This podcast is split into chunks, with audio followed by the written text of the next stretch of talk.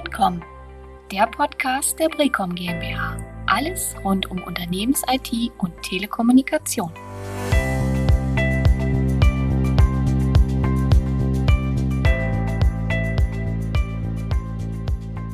Hallo und herzlich willkommen zu einer neuen Ausgabe unseres Podcasts. Jetzt nach einer längeren Sommerpause haben wir neue Informationen für euch und zwar heute zu dem Thema äh, Gefahren im Internet durch Phishing-Mails.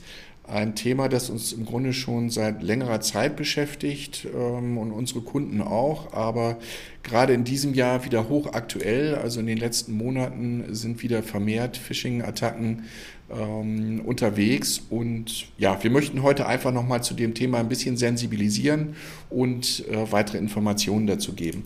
Ich freue mich heute wieder, Sebastian Pfeiffer aus dem Consulting der Brecom als Gesprächspartner zu haben.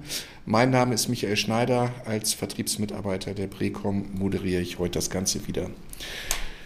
Ja, Sebastian, vielleicht eingangs mal, mal die Frage, was, was ist denn überhaupt Phishing? Was äh, versteht man darunter? Ja, hallo auch von mir erstmal. Ähm, was ist Phishing? Also ja, es ist erstmal ein relativ weit gefasster Begriff. Ähm, bei Wikipedia findet man sowas ähnliches wie, das kann eine E-Mail sein, das kann eine andere Nachricht, wie zum Beispiel eine SMS sein, es kann aber auch eine Website sein. Und allen gemeinsam ist, dass sich da jemand versucht, als vertrauenswürdiger Kommunikationspartner auszugeben. Dahinter steckt immer das Ziel, entweder Beschaffung irgendwelcher geschützten Informationen oder das Ausführen einer schädlichen Aktion.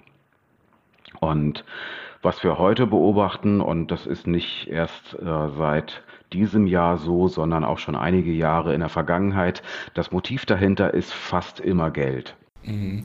Und in der Regel sind ja auch Unternehmen, ähm, die dort angegriffen werden, weniger Privatpersonen. Da hört man das eigentlich in der Regel nicht. Ähm, was, was sind denn da die, die speziellen Gefahren für die Unternehmen? Ja, du hast völlig recht. Also die Angriffe auf Privatpersonen äh, sind in den letzten zwei, drei Jahren zurückgegangen. Ähm, Angreifer konzentrieren sich ganz deutlich auf nicht nur Unternehmen, sondern vor allem auch Behörden. Ähm, und man sieht da, dass äh, eine Art Professionalisierung der Angriffe stattfindet.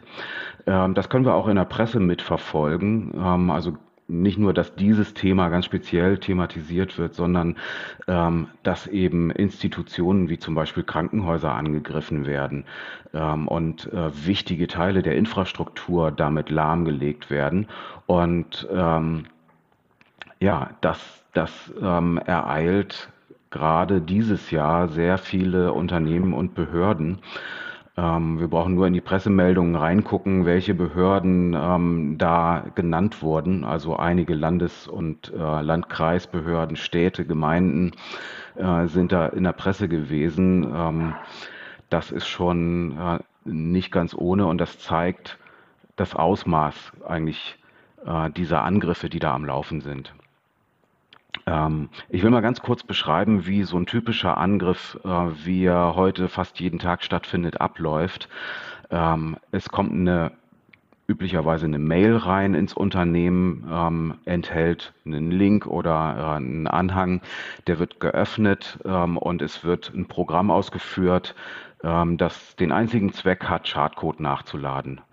Ähm, die Folge ist, äh, dass erstmal der Schadcode zur Ausführung kommt, nach Hause telefoniert. Der Angreifer kann dann, äh, solange er unerkannt ist, ganz in Ruhe das Netz auskundschaften, gucken, welches Ziel hat er da an der Angel, äh, die wichtigen Systeme und Daten identifizieren.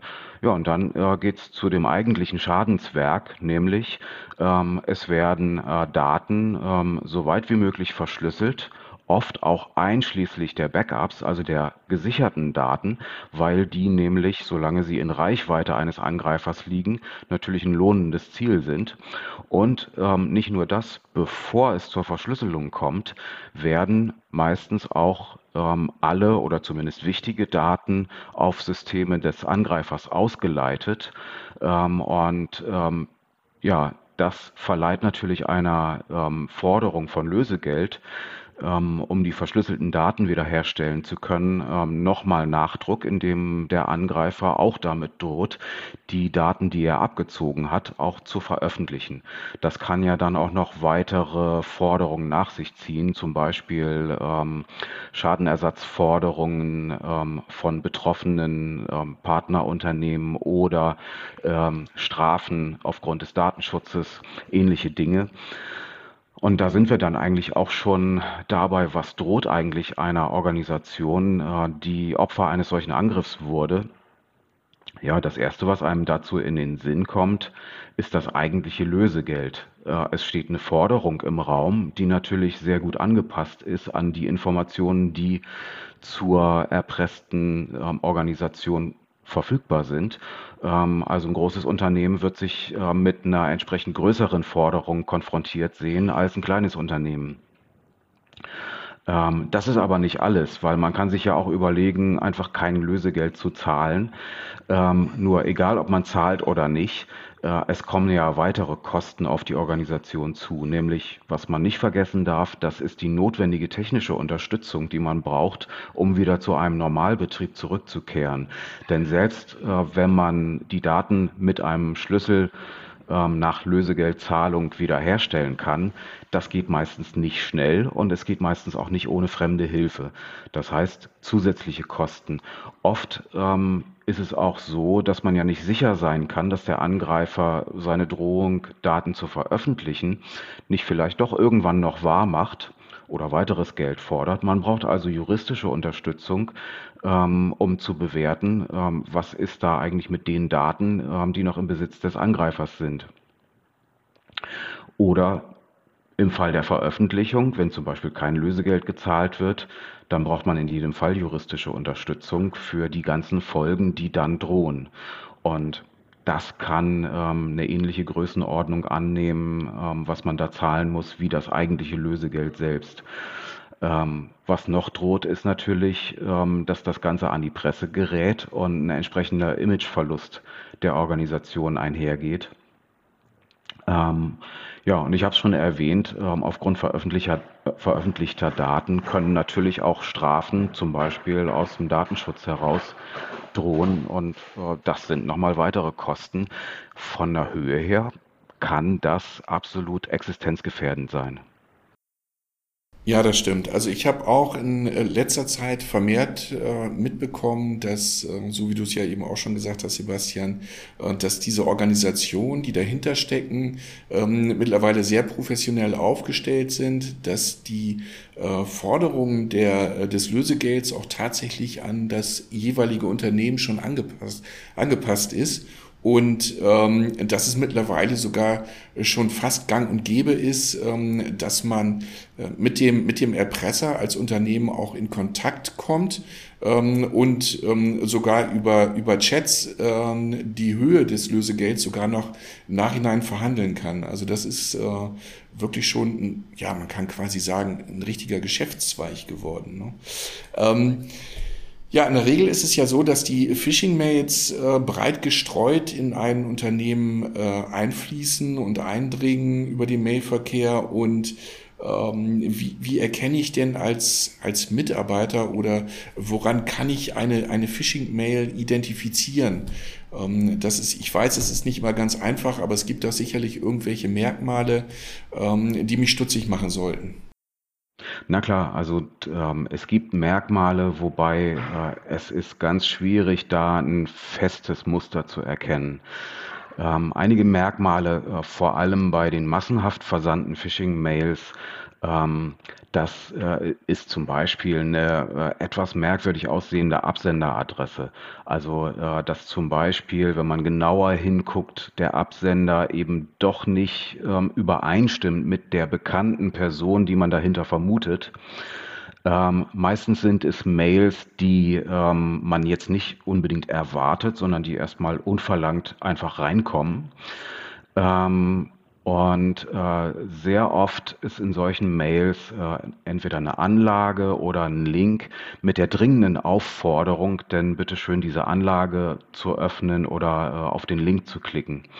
Ähm, und da sieht man auch schon, es wird mit psychologischen Methoden gearbeitet, die auch immer ausgefeilter werden. Das ist gar keine Frage. Es wird Zeitdruck aufgebaut. Ähm, es, es wird mit Konsequenzen gedroht, wenn man dem nicht Folge leistet. Ähm, und äh, es gibt auch teilweise die Aufforderung, äh, darüber Stillschweigen zu bewahren. Das geht dann schon in Richtung ähm, der, äh, des Betrugs ähm, mit, äh, äh, mit dem Ausgeben eines Angreifers, zum Beispiel als Geschäftsführer, der äh, im Geheimen über den Verkauf des Unternehmens oder über den Zukauf eines weiteren Unternehmens verhandelt. Ähm, das vermischt sich alles und ähm, allen diesen Mails gemein ist, äh, dass man äh, zu irgendwelchen Handlungen, meistens eben dem Öffnen äh, einer Anlage oder eines Links ähm, gedrängt werden soll. Meistens ähm, ist es so, dass der Absender vorgibt, irgendwie bekannt zu sein, also ein Kollege, eine Führungskraft aus dem Unternehmen oder eine wichtige Person eines Partnerunternehmens, äh, solche ähnlichen Dinge. Was oft auffällt, ist, wenn denn schon nicht mehr aufgrund der Professionalisierung, äh, wenn denn schon nicht mehr viele äh, Rechtschreibfehler oder ähnlich, ähnliches in der Mail drin sind, dann fällt doch aber oft, äh, wenn man genauer guckt, eine ungewohnte ungewohnte Ausdrucksweise oder ungewohnte Begriffe auf, äh, vielleicht auch schon im Betreff ähm, irgendwie, wo man denken würde, naja, ähm, den Absender kenne ich eigentlich, aber der würde sowas nicht auf die Weise schreiben. Das sollte stutzig machen. Hm. Okay, so jetzt, jetzt bin ich Mitarbeiter eines Unternehmens und habe solch eine Phishing-Mail erhalten. Da gibt's ja auch dann, dann zwei Möglichkeiten. Entweder ich bin ähm, von vornherein stutzig und sage mir, hm, das sieht aber ein bisschen komisch aus, die werde ich jetzt mal, äh, den, den Anhang oder den Link werde ich jetzt mal nicht öffnen. Ähm, und es gibt natürlich auch den, ähm, den anderen Weg, ups, ich habe jetzt den Link doch geöffnet. Wie, wie sollte ich mich denn als, als Mitarbeiter dann verhalten? Ähm, ja, wenn die Mail erstmal da ist ähm, und man stolpert darüber und ähm, ist sich nicht so ganz sicher, also eins ist ganz klar, ein gesundes Misstrauen ist immer angebracht.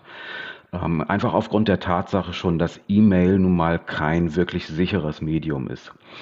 Ähm, und äh, wenn ich noch keinen Link geöffnet oder ähm, einen äh, Anhang geöffnet habe, ähm, dann sollte ich erstmal gucken, erhärtet sich der Verdacht, ist irgendwas Komisches an der Mail. Und wenn ich mir nicht sicher bin, äh, ja, dann gibt es ganz einfache Möglichkeiten. Ich kann zum Beispiel den Absender oder den vermeintlichen Absender telefonisch kontaktieren und nachfragen, hast du mir gerade diese komische Mail gesendet?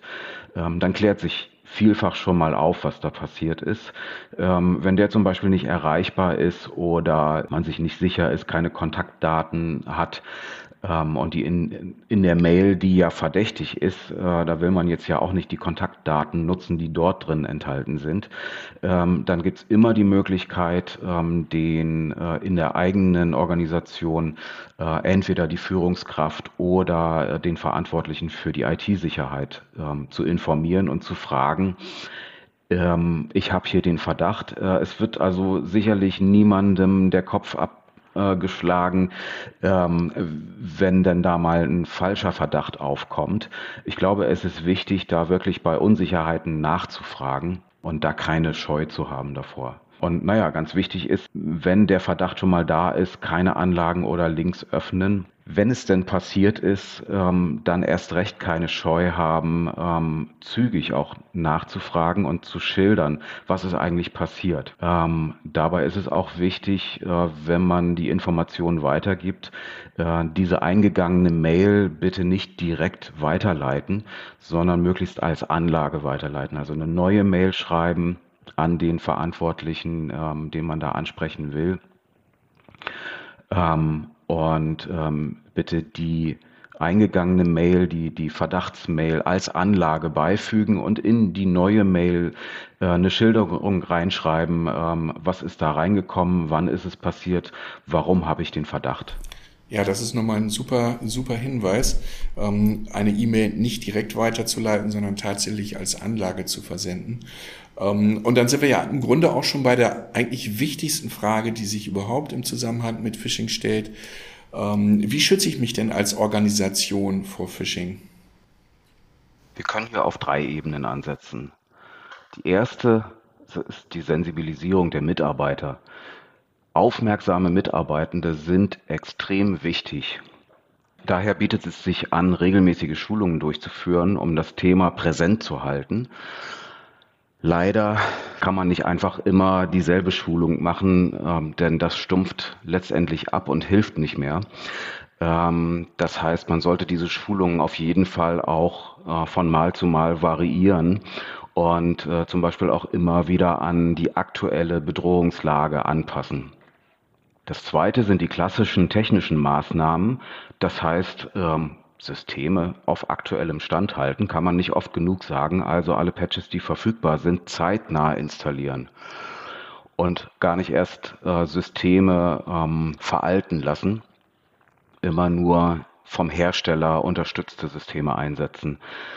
Natürlich gilt das auch für interne Systeme, nicht nur für die externen E-Mail-Systeme und alles, was dem Internet ausgesetzt ist, sondern insbesondere auch interne Systeme, denn die leisten einen ganz wichtigen Beitrag, um äh, ein Ausbreiten von Schadcode und von Angreifern im internen Netz zu erschweren. Und das verschafft einem im Ernstfall wertvolle Zeit.